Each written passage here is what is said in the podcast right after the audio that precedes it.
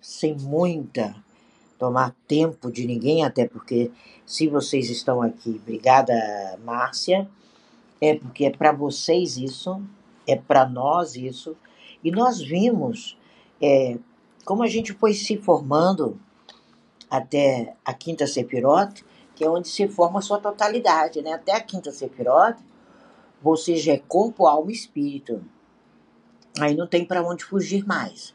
Até a quinta sepirote, você pode até não utilizar o corpo como deveria utilizar, não, não utilizar a alma como deveria utilizar, não utilizar o espiritual como deveria utilizar, enfim, mas está formado, está pronto, já saiu do campo das ideias para o mundo efetivamente real. E quando a gente chega nessa formação, né, nesse exato momento da gente, isso é qualquer hora. Ontem eu conversava com uma amiga ali do nosso trabalho e viemos juntas, e ali eu dizia para ela: você vai continuar sem fazer o seu papel e fazendo o papel dos outros, ou você vai ser o que veio para ser? E foi um choque para ela. E nós paramos, sentamos para comer qualquer coisa e conversamos ali quase duas horas. E aí, quando a gente saiu, ela falou: era tudo que eu precisava ouvir. Eu falei: não, era tudo que você precisava viver. E a partir da manhã, você vai viver, a sua agenda vai dar, ainda mais que ela é mãe de uma criança é, extraordinária, porque não existe criança especial. E eu falei para ela: você precisa tempo. E dá para você fazer tudo exatamente nesse processo, nesse tempo. E uma hora da tarde, você está de volta na sua casa. Porque agora você vai aplicar aquilo que as suas habilidades dizem que é o seu papel. Então, quando a gente chega na sexta personalidade, na sexta sepirota, né, que é às vezes você tem ela em algum dos cinco lugares importantes da sua vida, mas nós temos ela no decorrer da nossa caminhada, porque nós temos as 22 e nós somos nós a árvore da vida. Você vai entender que daqui para frente você tem uma necessidade de uma grande escolha. Você vai ver que essa sepirote, ela vem desvencilhar as suas influências passadas. Ela vem inclinar você para a direita ou para a esquerda. Por isso que tem os dois lados da árvore. Ela vai te inclinar um pouco mais para o feminino, ou ela vai te inclinar um pouco mais para o masculino. Não tem o caminho do meio só quando você chega no topo. Você vai ter uma inclinação maior para o cor-de-rosa, vai ter uma inclinação maior para o lilás. Enfim, você tem dois parâmetros aqui. E aí, essas influências passadas, aí aqui a genealogia berra, aqui a, a, ancestralidade berra, aqui a cultura familiar berra. Porque você vai corresponder à sua vontade. Agora é o seu coração, que é sua mente, correspondendo à vontade do seu céu. Porque nós estamos indo de encontro a Keter. Então, em pequenos passos, Aqui já começa visível os seus desejos interiores. Aqui você conhece o caráter da pessoa, mas conhece mesmo. Porque eu falava ontem com uma grande amiga também, era uma e pouca da manhã, e eu falava para ela: saia do si. E ela dizia: Eu nunca estive no si. falei: Peraí, que eu vou te dar dois exemplos. Se isso aí não for si na sua vida, você me dá o apelido que você quiser. E ali nós fomos conversando. E aí a Deia me disse: realmente, você tem total razão. Não, eu falei: não é isso. Você precisa seguir o caminho do coração. Que para nós cabalistas, o caminho do coração é o caminho da mente. Porque é na mente que se alojam os seus desejos maiores, é na mente que aloja a abundância, a alegria, a paz, o sucesso e aloja aquelas coisas que eu não costumo falar. Então é um relacionamento muito complexo, né? É como se você estivesse vivendo aqui um verdadeiro triângulo amoroso. Você tem que para A ou para B. Não dá para ficar com A e B. É o momento da hesitação. É o momento do dilema. Foi o ano passado. Né, o simbolismo do ano passado. O momento da confusão quanto à sua própria vontade. E às vezes a gente amanhece justo nessa sepirota. Você fala, ai, eu queria ficar um pouco mais na cama e não vou fazer nada agora. Eu vou dar mais uma hora e 30 minutos para o meu eu. Ali era a sua vontade. Mas o sentimento é que vai reger aqui. Porque aí você pode ter a famosa ressaca moral no final da tarde. Você pode ter o ai, eu não deveria ter feito. Ou você pode ter o nossa, foi esplendoroso, porque a minha escolha parte de dentro para fora. Quando você chega nesse momento, é a hora de você fazer a escolha ma com maior maestria, aí acabou. Ninguém segura você mais. Aí agora você vai embora. Porque aqui é seu destino. Aqui é sua vida. Aqui é sua vivência. Aqui é, é tomar a iniciativa e ser levado para o maior dos sentimentos, que envolve tudo, é o amor. Quando você é tomado por esse sentimento, quando você entende isso, você entende o caminho da vida, que alguns chamam de caminho do coração. É o caminho da vida. É aquele musical que você não quer perder, sabe? É aquela viagem que é só sua. É aquele canto que hoje vai ter um significado como você não imaginava que teria. Aqui é a sua bifurcação rumo ao pódio. Aqui você decide pódio sim ou não. Aqui você decide relacionamento sim ou não. Grupo sim ou não. Colegas sim ou não. Entendeu? Aqui é esse momento. E aqui a maioria das pessoas, como a gente diz, elas estão na adolescência da vida. E é também o caminho da adolescência real. Elas estão na adolescência da vida, elas estão maturando o que serão amanhã e aí vão tomar forma. Até aqui você está cocriando, você está entendendo, você está com, com as ferramentas todas, você está diante de uma, né, de uma grande filarmônica tocando para você, e aí você fala, puxa vida, eu vou fechar os olhos, escutar só os instrumentos de corda. Eu vou me ouvir melhor o que o pianista está jogando aqui nessa música. É aquele momento que você está diante de uma filarmônica completamente muito bem orquestrada, muito bem é, encaminhada, muito bem regida, e aí você descobre o que é a sua realidade. Todo ano a gente está nesse processo.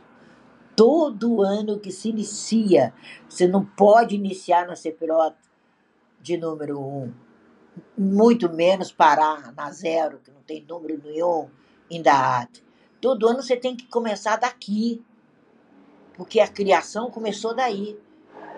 Quando a gente lembra da criação do primeiro, né? Conta a lenda, ele já estava passando da adolescência. Ele não foi criado no berço, né? Não teve berço para Adão, né? Ele foi criado na fúria de ter que ser o que veio para ser. É muito importante entender isso. Aí, quando isso ocorre, você está diante do quê? A separada de número 7, você está diante da condução. Agora é vitória ou vitória. É vitória e feito. Aqui é a posição forte. Aqui é a proteção daquilo que você está fazendo. Aqui é quando chega 1 do 1 de 2023, 1 do 1 de 2024. Você inicia aqui. Por quê? Porque aqui está motivação, energia, ambição, crescimento, honra pública, poder, posição elevada, seguir em frente. Aqui é o seguir em frente. Aqui as rédeas não estão mais nas suas mãos. Ninguém conduz sucesso com as mãos. Você conduz com a mente. É sua mente que te leva ao sucesso. Aqui são duas palavras mágicas: ouse e vença. Só isso. Ouse e vença. E se você não faz isso, você fica na aparente mente sucesso, aí a aparência é só externa. Aí aquela pessoa de vaidade, de arrogância, de excesso de proteção, de enclausuramento emocional. Tem pessoas que vivem verdadeiros em, é, estão na clausura do amor, estão na clausura das emoções, na clausura do prazer, onde eu explicava para uma colega lá, Gabriela, e eu, nós fomos com ela para mostrar para ela agora, já no final do processo, como é que faz o processo.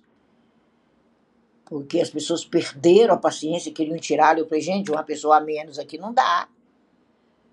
Aí marcamos com ela, eu falei, eu marco com você nesse lugar e te espero lá. E quando ela veio, ela estava tão atordoada, eu falei, nossa, ela está coberta, repleta de problemas pessoais. Como é que eu vou resolver isso? E aí eu falei para ela, presta atenção no que eu vou fazer aqui agora. Essa é sua atitude aqui. Porque dependendo da sua atitude, nós vamos ter o resultado lá dentro, interno. É assim que você vai fazer. E aí eu fiz para ela uns quatro, cinco setores ali, um, um atrás do outro, e a menina, que é a chefe dela, ficava parada. Eu falei, está parada por quê, amiga? Ela falou, não estou acreditando. Aí eu falei, é assim que faz, quer ver? Me dá aí sua lista. Quais são as pessoas? Você vai ver como é que eu vou te apresentar. E da forma que eu vou te apresentar, é essa grandiosa que está em você que vai ter que sair aqui, amiga. Você tem uma hora e meia para aprender isso. Que eu tenho que voltar para casa e tá parecendo que tá querendo chover. Então você tem uma hora e meia. E eu não vou permitir que a chefia tire você. Você vai perder ganhos, você vai perder uma série de coisas. Então presta atenção. E ali eu coloquei-a exatamente com a rédea mental da coisa. E todas as pessoas que tinham dito não marcaram com ela, pensando que eu era ela. Ela era pelo interfone. Eu falei: a gente não vai aparecer, amiga, porque eu vou ser você aqui por uma hora e meia. Então presta atenção, como eu brinco, pega a merenda. E aí ela entendeu. Eu falei, não é confusão, é objetividade. É muito simples, é um contato muito simples. Mas você tem que ser essa pessoa que eu vejo em você. Se você não for, aí vai para casa chorar na cama que é lugar quente. E estava tudo decidido para tirá-la. Falei, gente, menos um. Quando eu cheguei lá, Aí ela depois ela falou para mim assim: "Eu não sei qual é a sua fé", né? E eu falei: e, e, nem interessa aqui agora, mas tudo bem. O que, que você quer falar com isso?" Ela disse: "Antes de você vir, eu parei e falei com Deus: Deus, me dá uma estratégia." Aí eu falei para ela: "Ele não te deu não." Ainda brinquei com ela, né? Falei: "Quem deu fui eu, né?" E não era. Era a resposta. Eu falei para ela, nossa, você ainda tem esse elemento fé que dá tempo da, de você hoje, meio-dia, tá na rua aqui pedindo uma estratégia? Então você está melhor do que todo mundo. Então ali ela, ela falei para ela, mas ouse, vença isso. Eu sou você. Talvez quando alguma dessas pessoas que vão falar com você no, até sexta-feira, porque eu vou ordenar que elas falem com você até sexta-feira, na hora que você for falar, ela pode até estranhar a voz. Eu falei para ela, mas você arruma um sotaque aí igual o meu, mais ou menos? Que ela é muito arraigada, muito nordestina, um sotaque lindo, que ela é de Pernambuco. Eu falei, você deixa o Pernambuco aí, amiga, e se traveste da voz da Tina. Porque eu vou ser você. Então, essa relação com o próprio objetivo, igual eu falei para ela, é na hora da perda. Quando terminou tudo, né? Nós fomos parar, e aí ela falou, nossa, Tina, é, por que, que, que você eu não, eu, eu não eu falei, é, você talvez não fizesse isso por mim. Aí eu falei, pera, eu não vim aqui por você nem por mim. Eu vim aqui pelo projeto inteiro. E porque as pessoas iam mandar você sair. E você não pode sair agora. Porque é o seu desafio nesse exato momento. Gente, quando terminamos ali, o telefone dela disparou, né? Aí eu falei, olha, e eu pedi para te procurar amanhã e depois. Mas a liderança, o conhecimento, o amor pelo processo, vai fazer com que aquelas pessoas, a dopamina, vai fazer com que elas deixem recado. Ela disse: Eu nunca recebi tanto recado. Eu falei: Calma, não responda agora. Se é a cereja do bolo. Você é que é importante. Eles precisam de você. Ela estava se colocando no lugar da necessidade e não do efetivo.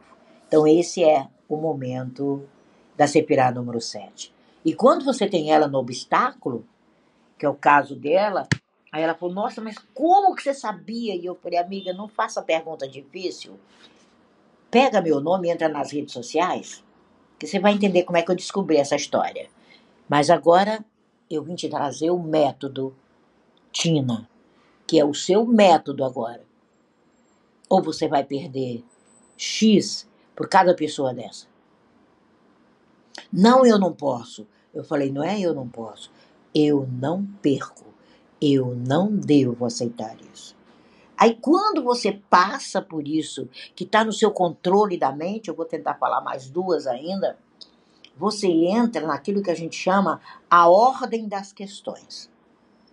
Agora eu já sei, eu tenho que ir para Bahamas, é, eu tenho que estar tá lá até o final de junho, eu já sei o lugar de Bahamas, eu já comecei a desentulhar a casa, eu já comecei a vender aquilo que eu não vou levar, eu já escolhi uma mala nova, porque vida nova, mala nova, né? Eu já vou levar o meu essencial, aí você tem agora a lei e a ordem na sua mão. Agora não tem mais mesmo como voltar, porque a sétima Sefirote, ela já te encaminhou. Você já está subindo, já é um foguete pronto. Aí agora, nesse exato momento, a nossa personalidade nos diz: olha, Quais são as questões de equilíbrio? Legalidade, gente, significa equilíbrio. Tem uma deputada no Rio de Janeiro, eu gosto muito de ouvi-la. E ontem ela abriu a boca contra a corrupção no Rio de Janeiro, é, do Tribunal de Justiça. E ela é de uma eloquência, e o tal do presidente da mesa começou tirando onda. Eu falei, nossa, ela vai destroçar esse camarada. E quando ela começou a falar, foi um silêncio. E ela falou, eu vou dar nomes. E ela falou, uma das pessoas que não podia estar sentada aqui é o senhor. Ah! Eu falei, gente, a consciência dessa mulher é muito desenvolvida, né? Então, quando você chega aqui, você é a lei, você é a ordem, se é a consciência, se é a racionalidade guiada por regras claras. E essas regras, elas são emocionais. Aqui é uma junção entre a emoção e a razão. Quando você pega um filho que está nessa junção, quais são as normas que você vai aplicar? Ele está emocionalmente envolvido com uma mulher que você sabe que não é para ele. Mas se você entrar com o pé no peito, a consciência dele, ao invés de se desenvolver rumo a uma observação clara e aplicável, ele vai se virar contra você. Então, quando a gente começa a entender isso, a gente começa a ter considerações objetivas. É nesse momento que a personalidade da gente tem considerações objetivas. Haja com razão pela, por aquilo que são normas aceitas e coerentes com você. Senão, você vai ter pouca transparência, você vai ser repressivo, vai ser controlador e vai mudar o processo de avanço de quem está diante de você. Porque o avanço, ele não depende, ele não é meu. O avanço é para quem está diante de mim. O meu processo de crescimento vai fazer a Anne avançar. O processo de crescimento da Anne vai fazer com que eu avance. Falo, puxa vida, o método está dando certo. Então vamos aprimorar mais. Então, esse controle repressivo de nós mesmos, a gente tem que tomar muito cuidado quando a gente já está na rota de sucesso. Há uma, você tem que ser maleável. Sucesso é construção diária. Você tem que ter maleabilidade. Acho que a palavra é por aí. Se não for, depois Anne me conserta. É por aí. E quando a gente se vê nisso, aí a gente entra na nona sepirota, que eu vou só até aqui hoje, tá? Que é a busca da sua própria compreensão e verdade concentrada no seu propósito claro. É claro. Hoje vai chover? Sim. Vou sair com uma capa, alguma coisa? Não. Então, bem-vindo ao mundo da gripe. Você sabe que vai chover. Mas você tem que se concentrar no propósito claro. Eu tenho que me proteger, eu tenho que proteger pés, porque eu não gosto de sujar pés com água de rua, eu tenho que proteger contra doenças, é, enfim, então vou usar uma máscarazinha básica que agora não precisa mais, que acabou, né? Mas a gente ainda vê muita gente assim. Então, esse cuidado não é autoprivação é cuidado de acordo com seus princípios, com as suas questões, com as suas ações e com uma coisinha chamada fé inabalável, que nada mais é do que ação através daquilo que está nas tuas mãos. Ontem eu tenho certeza que a Gabriela entendeu que aquela deidade estava dentro dela. Eu falei para ela, quando cheguei no setor que as pessoas me entreolharam e eu vi que havia, né, pela expressão do Marcos, ele, ele estava a ponto de explodir. Aí eu falei com Francisca, por que que Marcos está desse jeito? Aí ela me disse no meu ouvido, e eu disse, espera, não vamos perder a Gabriela. Vamos lá, me diga onde é que ela está liga aí para ela.